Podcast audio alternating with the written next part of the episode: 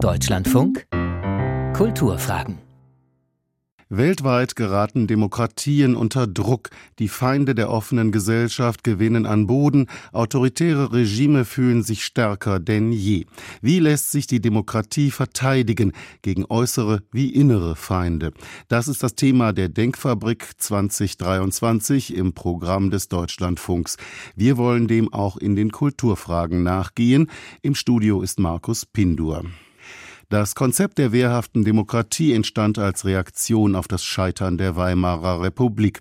Der damalige Innenminister, der Sozialdemokrat Eduard David, bezeichnete 1919 die Weimarer Republik und ihre Verfassung als die demokratischste Demokratie aller Zeiten. Aber die Selbstaufgabe der Weimarer Demokratie war schockierend. Nur 14 Jahre später übernahmen Hitler und die Nationalsozialisten die Macht. Wir sprechen über die Geschichte und Vorgeschichte des Begriffes der wehrhaften Demokratie mit dem Politikwissenschaftler Jan Klaas Behrens, Professor an der Viadrina Universität in Frankfurt an der Oder. Herr Behrens, welche prinzipiellen Lehren zogen die Väter und Mütter des Grundgesetzes nach 1945 aus dem Scheitern der Weimarer Republik? Alle waren sich, denke ich, daran einig damals im Parlamentarischen Rat, dass der demokratische Staat Instrumente braucht, um gegen seine Gegner vorzugehen. Er braucht robuste Institutionen, er braucht die Kontrolle über Polizei und Militär. Er braucht zahlreiche Hürden, die den Staatsstreich oder gar eine Machtergreifung verhindern sollten. Und Ganz entscheidend, wenn man auf das Ende der Weimarer Republik schaut, natürlich eine Einschränkung des Ausnahmezustands, der in Weimar ja in die Auflösung der Demokratie führte. Als positive Mittel baute man so etwas ein wie zum Beispiel das konstruktive Misstrauensvotum für stabile Regierung. Man hatte eine Föderalisierung und die Gewaltenteilung mit dem starken Bundesverfassungsgericht. Das war eben ein sehr komplexer neuer Staat, der da geschaffen wurde, in dem die Macht auf vielen Ebenen verteilt war und ist. Das ist eine Stärke, kann aber auch, ich denke, das haben wir jetzt in der Pandemie gesehen, unter Umständen eine Schwäche sein, weil diese Macht sozusagen eben nicht von einer Stelle ähm, durchregiert werden kann. Man ist ja immer wieder überrascht, wenn man sich damit wieder beschäftigt, wie offen die Nationalsozialisten ihre Strategie zur Abschaffung der Demokratie zur Schau stellten. Ähm, Joseph Goebbels sagte 1928, wir kommen nicht als Freunde, nicht als Neutrale, wir kommen als Feinde. Wie der Wolf in die Schafherde einbricht, so kommen wir. Diese Worte sind eigentlich bis heute einigermaßen schockierend, wenn man sie liest. Wenn das heute jemand so äußern würde, welche Folgen hätte das? Na, ich denke, ein Josef Goebbels stünde heute natürlich weit außerhalb unseres Verfassungsbogens und würde eben von diesen robusten Institutionen, vom Verfassungsschutz bis zu polizeilichen Maßnahmen auch ähm, bekämpft werden. Trotzdem denke ich, dass die Frage nicht ganz so leicht zu beantworten ist, denn letztlich ist es auch immer eine politische Frage, wo man den Gegner sieht, nicht? Und historisch hat sich das in der Bundesrepublik durchaus verändert. Äh, unter dem Druck der Alliierten wurde bis 1955 insbesondere gegen rechts, äh, hart rechts vorgegangen. Ähm, in den 70er Jahren war es dann äh, im deutschen Herbst und äh, während der Bedrohung durch die RAF eher der robuste Staat, der gegen links äh, vorgegangen ist, gegen die Linksradikalen. Nach der Einheit gab es wohl so eine Art Versagen des Staates, das kann man im Nachhinein sicherlich sagen, im Osten, wo sich rechte, gewalttätige Strukturen in den neuen Bundesländern entwickelten. Und zuletzt hat ja die Razzia gegen die Reichsbürger auch gezeigt, dass der Staat diese Handlungsfähigkeit durchaus hat, wenn er das möchte. Aber es ist auch interessant, wo sich wenig tut, denke ich. Zum Beispiel gab es kaum eine Reaktion des demokratischen Rechtsstaats auf die russische Her äh, Herausforderung, obwohl Putin ja ganz ähnliche Sachen gesagt hat. Er hat sich auch zum Gegner der Demokratie erklärt, wurde hier nicht so genau hingeschaut, wo eigentlich die russischen Einflussmaßnahmen in der Bundesrepublik sind. Und auch China oder der Iran genießen häufig große politische Freiräume in Deutschland, obwohl sie unsere Ordnung, unsere demokratische Ordnung bekämpfen. Und da kann man die Frage stellen, warum eigentlich? Wir wollen zu dieser Frage später nochmal kommen. Ich möchte zunächst dann nochmal bleiben bei der inneren Verfasstheit äh, der Bundesrepublik. Und da hieß es ja als Lehre aus der Weimarer Republik, auch eine Mehrheit des Volkes kann grundlegende Prinzipien von Demokratie, Rechtsstaatlichkeit und Menschenrechten nicht außer Kraft setzen. Wie äußert sich das im Grundgesetz? Ja, auch die Demokratie, das war sicherlich eine Lehre aus der Weimarer Republik, muss stets die Minderheiten schützen und die Freiheiten des Einzelnen gewährleisten. Ansonsten droht ja die Tyrannei der Mehrheit gewisserweise über ähm, Minderheitengruppen. Neben der Ewigkeitsklausel des Grundgesetzes, denke ich, stehen hier auch die Verpflichtungen auf die Menschenrechte, beispielsweise in der UN oder EU, andere internationale Verpflichtungen. Dennoch kann man auch hier, denke ich, einiges kritisch anmerken. Zum Beispiel äh, problematisch finde ich die Verklärung des Volkswillens in den letzten Jahren durch die Einführung von Volksabstimmungen. Das Berliner Beispiel zeigt hier, dass sie in der Regel nicht besonders weit führen, nicht besonders zielführend sind politisch. Hier werden komplexe politische Entscheidungen in ein Ja-Nein-Schema gepresst, ne, was dann sozusagen einfach so ein binäres äh, Schema ist und nicht unbedingt zur Lösung der Probleme äh, beiträgt. Das schärfste Schwert des demokratischen Rechtsstaates ist die Möglichkeit des Parteien- oder Vereinsverbotes. Da sind hohe Hürden gegen gesetzt im Grundgesetz. Ähm, welche Bedingungen müssen denn aus der Sicht des Bundesverfassungsgerichtes zumindest erfüllt sein, damit ein solches Verbot ausgesprochen werden kann? Das ist, denke ich, eigentlich gar keine so schwere Frage. Wenn sich Parteien wie die Sozialistische Reichspartei 1952 die sich als sozusagen Nachfolgepartei der NSDAP ähm, definierte, oder die KPD 1956 klar zu totalitären Ideologien bekennen, wenn sie gar von totalitären Staaten aus dem Ausland kontrolliert werden, wie die KPD, ein Satellit der Sowjetunion, dann ist so ein Verbot rechtens. Und hier wurde, denke ich, in der frühen Bundesrepublik dann eben auch ein ganz deutliches Zeichen gesetzt mit diesen beiden Parteienverboten. Andererseits ist es ja schwierig, weil damit auch politische Grundrechte, sage ich mal, außer Kraft gesetzt sind. Die KPD gründete sich ja neu als DKP, die nicht minder abhängig war von der Steuerung ähm, aus der DDR damals. Insofern hat sich da, haben sich auch die Maßstäbe da vielleicht geändert? Ja, ich denke, es gilt auch das Gebot der Verhältnismäßigkeit, nicht? Das ist ein komplexes politisches Verfahren, so ein Parteienverbot. Und die DKP hat äh, wohl nie letztendlich den Einfluss erreicht, dass sie als solche Bedrohung wahrgenommen würde. Sie war eine Splitterpartei, hat keinen nennenswerten Schaden angerichtet und äh, sie war wohl verfassungsfeindlich, aber dies ist dann wegen mangelnder Relevanz nicht so streng geprüft worden. Mhm. 1972 zeigte sich die Bundesregierung beunruhigt über linksextremistische Tendenzen in der deutschen Gesellschaft. Sie beschloss gemeinsam mit den Ländern den sogenannten radikalen Erlass. Das war eine sehr umstrittene Politik, da sie für einige hundert Betroffene de facto ja zu Berufsverboten führte. Äh, wie bewerten Sie diese sehr streitbare politische Maßnahme der bundesdeutschen Demokratie? Ja, ich glaube, da muss man schon auf den historischen Kontext schauen. Im Nachgang der Studentenbewegung wurden ja viele linksradikale Positionen in der Bundesrepublik gewisserweise normalisiert. Und das machte vielen Sorgen, nicht nur der Regierung im Übrigen, sondern ähm, auch Theodor Adorno oder Jürgen Habermas, nun wahrlich keine Rechten, waren teilweise entsetzt über das, was sozusagen aus Studentenkreisen an Zukunftsvorstellungen, an totalitären Ideologien äh, kam.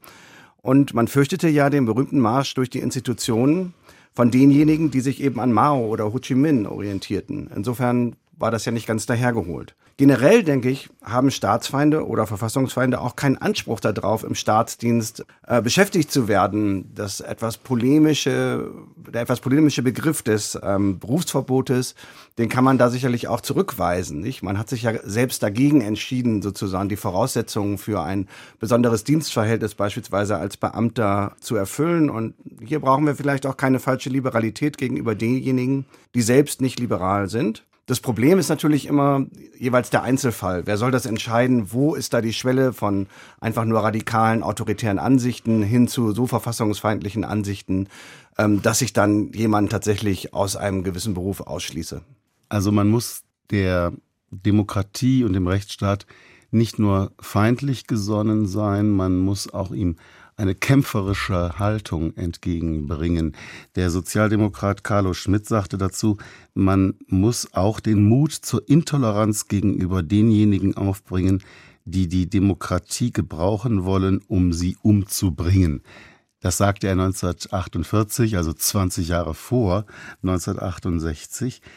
Aber nochmal zurück zu dieser Frage nach dem radikalen Erlass. Ähm, war das ein adäquates Mittel, um Feinde der Demokratie nicht an Schaltstellen der Macht bringen zu können? Es scheint mir, dass es im Kalten Krieg durchaus sozusagen diese Besorgnisse gab und dass man darauf reagieren musste. Gerade auch, weil wir es ja mit der Studentenbewegung, mit einer großen Anzahl junger Leute zu tun hatten, die dann auch auf den Arbeitsmarkt aus den Universitäten heraus äh, drängten. Und wir sehen ja heute, dass sozusagen diese Wachsamkeit da teilweise ein bisschen nachgelassen hat und wir jetzt in den letzten zwei Jahrzehnten zahlreiche Personen in, auch in unseren Sicherheitsapparaten übrigens gehabt haben, die ähm, russische autoritäre Einstellung hatten. Und da könnte man sich ja auch fragen, warum nicht auch nach der Einheit, nach dem Ende des Kalten Krieges da nicht genauer hingesehen wurde, wen man an sensible Positionen lässt. Ich glaube, das ist in einer Demokratie durchaus ein, ein bewährtes Verfahren.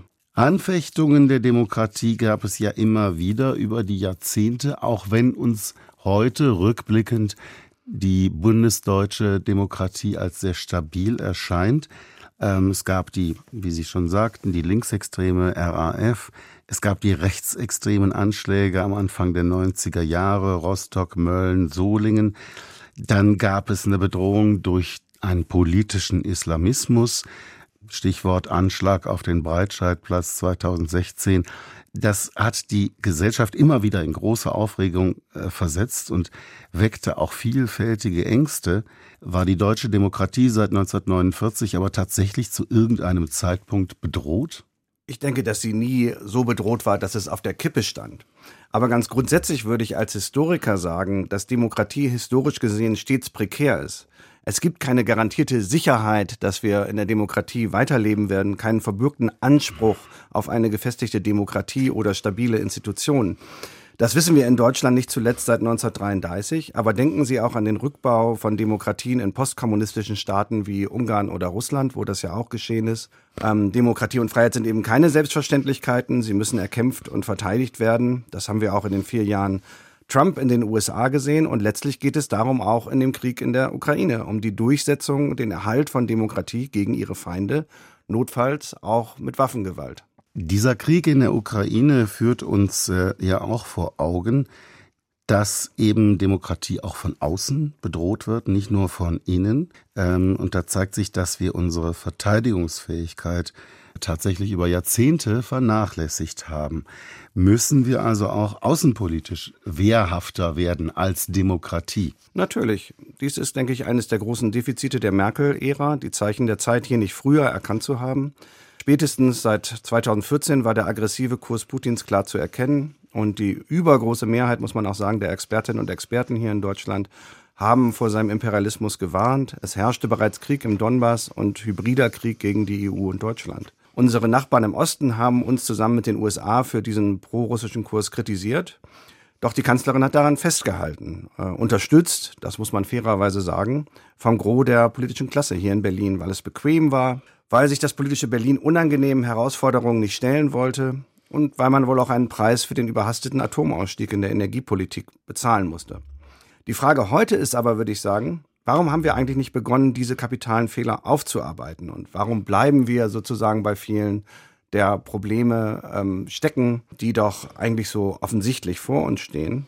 Und wenn ich mit deutschen Politikerinnen rede, dann werde ich immer das Gefühl nicht los, dass es da eine Generation gibt, die nicht wirklich verstanden hat, dass es das Ziel, das vornehmste Ziel, würde ich sagen, des Staates ist, die Bürgerinnen und Bürger zu beschützen und nicht sich neue Sozialleistungen auszudenken zum Beispiel.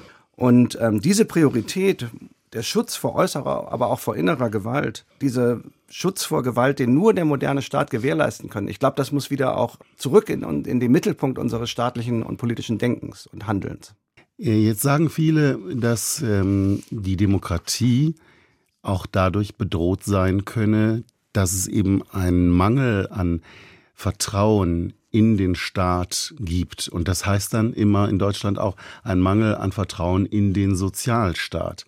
Also sind genau das, was Sie da eben genannt haben, ähm, nicht tatsächlich essentielle Dinge, die die Demokratie auch braucht, um zu zeigen, dass sie funktioniert, dass sie für den Einzelnen auch einen Mehrwert hat?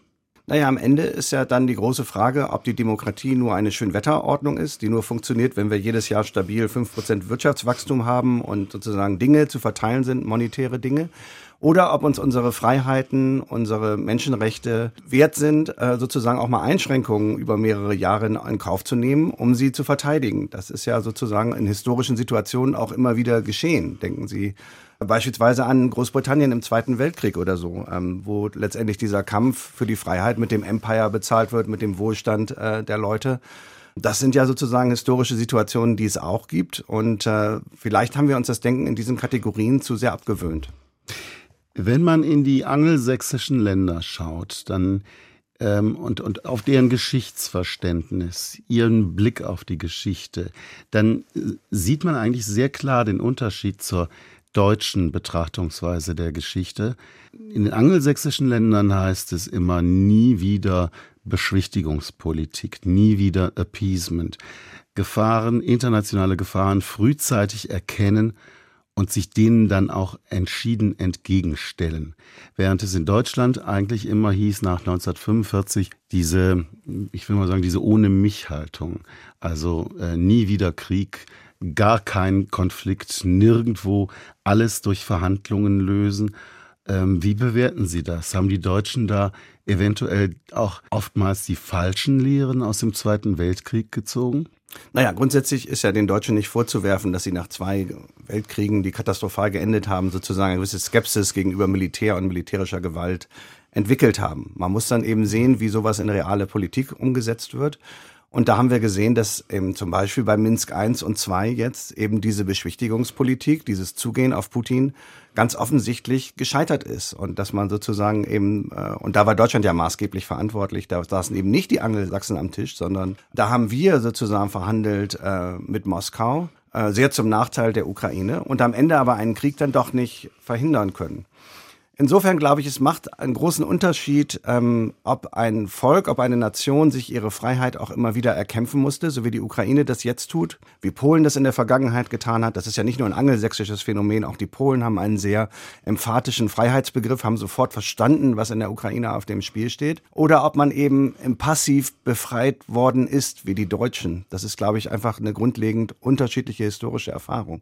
Putin ist ja nicht nur eine militärische Bedrohung, eine direkte militärische Bedrohung. Er versucht ja die Demokratie nicht nur in Deutschland, auch in Frankreich zum Beispiel, da konnten wir das auch beobachten, äh, mit neuen Mitteln zu destabilisieren, mit einer sogenannten hybriden Kriegsführung.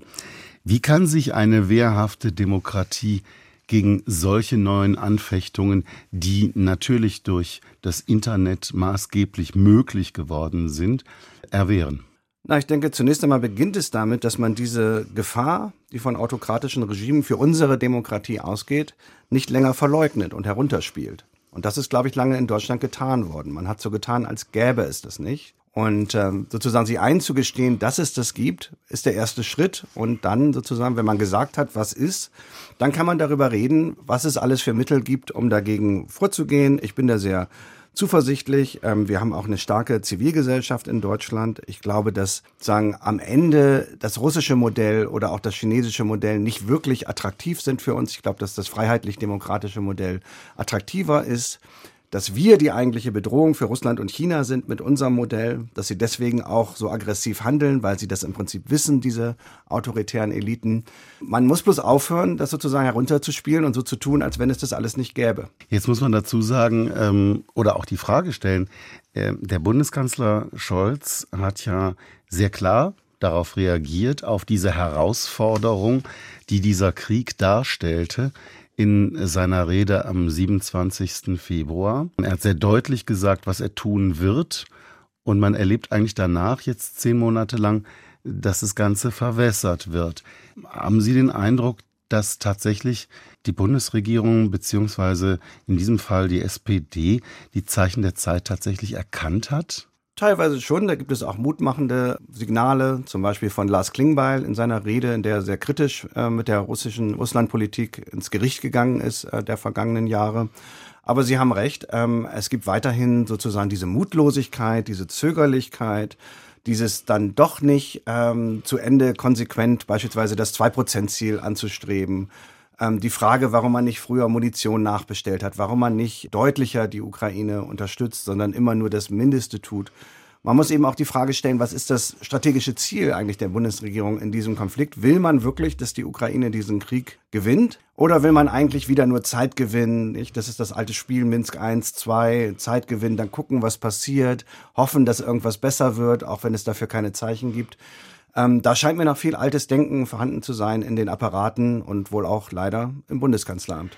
Sie charakterisieren Putins Angriffskrieg als eine Zäsur aber nicht als eine Zeitenwende. Warum? Ja, für mich ist es eine Zäsur, weil damit diese postsowjetische Epoche endet, ähm, die 1991 begann. Es ist eine Zäsur, weil etwas Neues begonnen hat, ein großer Krieg in Europa geführt wird, aber wir haben noch keinen Namen, glaube ich, für diese neue Zeit, in der wir leben. Wir wissen noch nicht, wie dieser Krieg endet. Das wird im Moment auf dem Schlachtfeld entschieden und das ist ja auch eine Sache, die uns Deutschen schwerfällt äh, zu akzeptieren überhaupt. Diese militärische Logik auch als Logik politischen Denkens wieder zu akzeptieren. Aber eigentlich, denke ich, wenn man über den Begriff Zeitenwende redet, dann war die Zeitenwende doch schon viel früher, nämlich dann, als die russische äh, Aggression begann, als sozusagen Russland begann, in Europa Grenzen zu verletzen.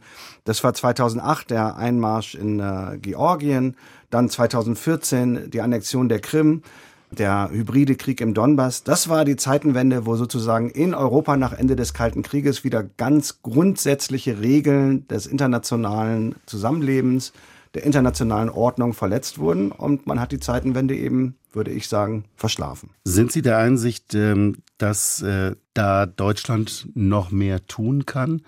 Und ähm, dass wir uns, wenn wir uns dieser Gefahren für die Demokratie bewusst werden, auch tatsächlich mehr leisten können, wenn wir nur wollen. Ich sag mal Stichwort jetzt auch, was macht man mit äh, Narrativen, die im Internet in den Raum geworfen werden, die zum Beispiel das Verhalten Putins beschönigen oder unsere Demokratie in Zweifel ziehen. Das ist ja schwierig dagegen vorzugehen. Wir haben ja als demokratischer Staat, ich sag mal, keine, keine Handhabe, solche Narrativen vorzugeben. Das geht ja nicht. Wie reagiert man aber auf so etwas? Naja, wir müssen sehen, dass es sozusagen einen Teil der Bevölkerung gibt, 10, vielleicht 20 Prozent. Im, Im Osten sind das auch mehr, nicht? Wenn Sie sich Thüringen oder Sachsen anschauen, dass da teilweise über die Hälfte der Bevölkerung nicht demokratische Parteien wählt oder sozusagen sagen wir so Parteien, die nicht äh, vollständig auf dem Boden des Grundgesetzes wählen, dann würde ich schon sagen, das ist eine Bedrohung für die Demokratie. Und was uns da helfen kann, ist, dass wir sozusagen immer wieder die Stärken der Demokratie auch betonen, sie selber nicht äh, schlecht reden, ähm, sozusagen gegen diese russischen Narrative auch eigene Vorstellungen offensiv setzen.